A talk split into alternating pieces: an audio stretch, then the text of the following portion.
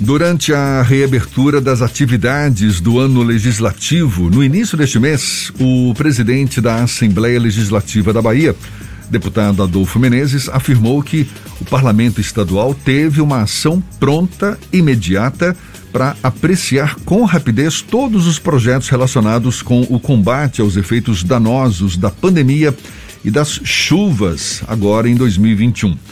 A Assembleia passou dois anos sem entrar em recesso e foi pioneira no estabelecimento do sistema de deliberação remoto, bem como da proteção aos colaboradores. O presidente da Assembleia Legislativa, deputado Adolfo Menezes, é nosso convidado aqui no Issa Bahia. É com ele que a gente conversa agora. Seja bem-vindo, um prazer tê-lo aqui conosco, deputado. Bom dia para o senhor. Bom dia, Jeff. Prazer grande falar com todos vocês. O senhor já teve a oportunidade de falar que a Assembleia Legislativa não deixou a desejar em 2021, votando principalmente os projetos enviados pelo Executivo. E agora, para 2022, deputado, o que, que a gente pode esperar? Quais devem ser os principais assuntos em pauta?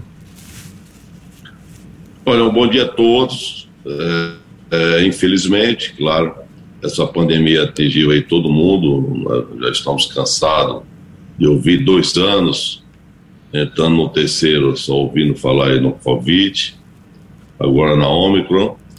Então, quando o presidente, o nosso colega deputado Nelson Leal, no ano 2020, a partir de março, é, com o agravamento da pandemia, a Assembleia teve de fechar. Claro que os setores essenciais é, nunca pararam de funcionar, é, com todas as regras, distanciamento, gente tinha uma certa idade trabalhando remotamente, mas o que importa é que desde o início da pandemia, como, como você falou há pouco, a Assembleia nunca deixou de fazer o seu papel.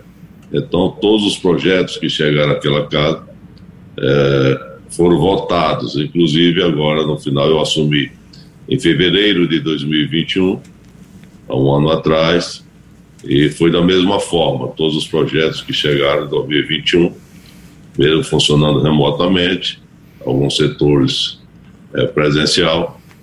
A partir de junho, as sessões passaram a ser mistas. Nós já estávamos tendo quase que 100% da presença dos deputados, quase todos os setores da Assembleia voltaram a funcionar, é, devido à melhora, né, à diminuição da contaminação, número de mortes, e a gente esperava que agora no mês de janeiro nós tivemos recesso depois de dois anos, e a gente esperava que agora em fevereiro, na volta é, do funcionamento da Assembleia, a gente já voltasse praticamente com toda a normalidade. Mas aí veio essa Ômicron, e graças a Deus, a contaminação é muito grande, mas graças a Deus, é, o agravamento é menor, principalmente para aqueles que acreditam na ciência, como nós acreditamos, e a maioria do povo brasileiro. Infelizmente, eu esperando vocês aí ouvir comentário e milhões ainda de brasileiros e de baianos continuam teimando, continuam sem acreditar na ciência, né, e são esses que estão ocupando as UTIs, é, infelizmente. Continuam a não acreditar na ciência, e são esses a maioria, é, a não ser com uma certa idade, com alguma comorbidades que estão indo a óbito, né? 40 de ontem para hoje só na Bahia. É, no, na, no Brasil inteiro, que tinha diminuído muito, nós já estamos vendo aí um índice altíssimo de, de pessoas que estão perdendo a vida e a maioria, repito, por não acreditar na ciência. É impressionante. E o que muda, Jefferson, é porque a gente esperava agora, em fevereiro, nós tivemos a semana passada a primeira reunião para a instalação das comissões, é sempre assim no início do ano.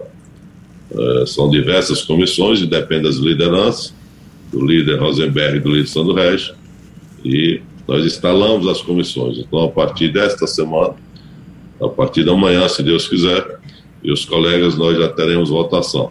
O que muda, que a gente esperava, já é um calor, né? Todo mundo sabe que a Assembleia, no seu período de normalidade, são milhares de pessoas que transitam lá diariamente prefeitos, ex-prefeitos, vereadores, lideranças, associações, né, toda é a casa do povo, então perdeu esse calor. Mas em relação ao nosso, ao nosso objetivo, né, que é atender a população da Bahia através da votação de, de projetos vários que chegam àquela casa, não houve prejuízo nenhum.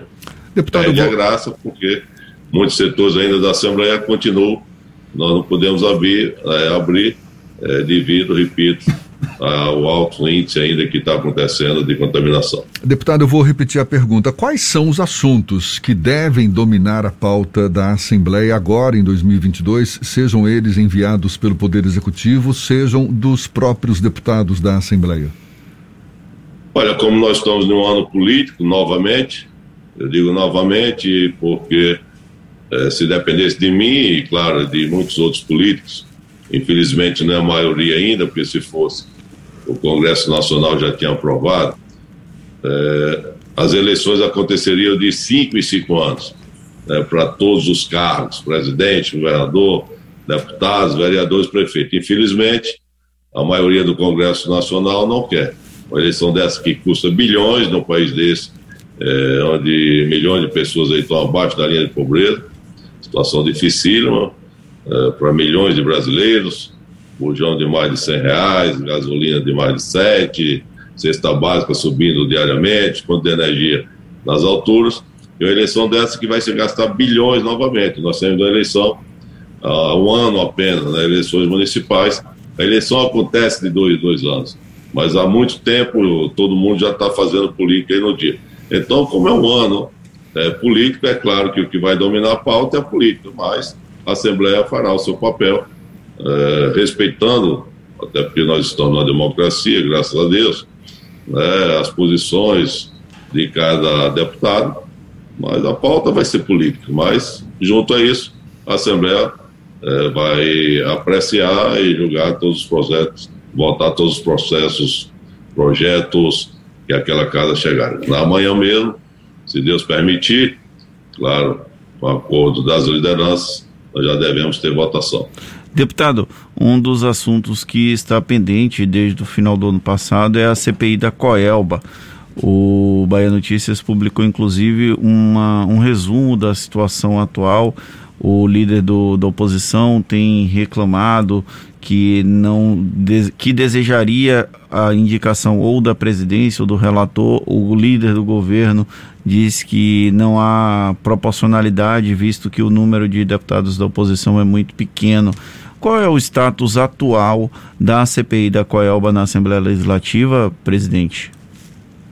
Olha, quando chegou o pedido é, com as assinaturas necessárias no final do ano de 2021, a presidência da Casa, coube a mim, claro, mandar para a Procuradoria Jurídica para ver se era legal ou não a abertura da CPI. O nosso jurídico é, entendeu que era legal, que havia é, um motivo. Então, eu, como presidente, determinei a abertura. A partir daí, não cabe mais a esse presidente. Nós não estamos, graças a Deus, em uma ditadura. Eu não posso obrigar os deputados da oposição e do governo. Né? Claro, eu tenho reuniões, como já tive, com o deputado Sandro, líder da bancada da oposição, o deputado Rosenberg, líder da, da bancada da maioria, é, pediram para que tomasse providência, até porque já tem um certo desgaste, já tem alguns meses é, do pedido da instalação.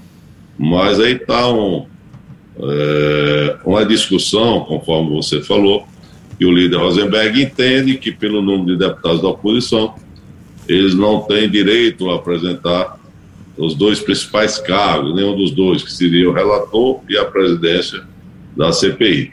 Então está nesse passo e veio janeiro, né? veio Natal, veio janeiro, o primeiro recesso. A gente espera que agora, a partir do início é, do ano legislativo, da normalidade, que aconteceu agora no início de fevereiro, e amanhã, repito, nós deveremos ter votação, haja indicação para o funcionamento. Suas considerações finais e o nosso muito obrigado desde já.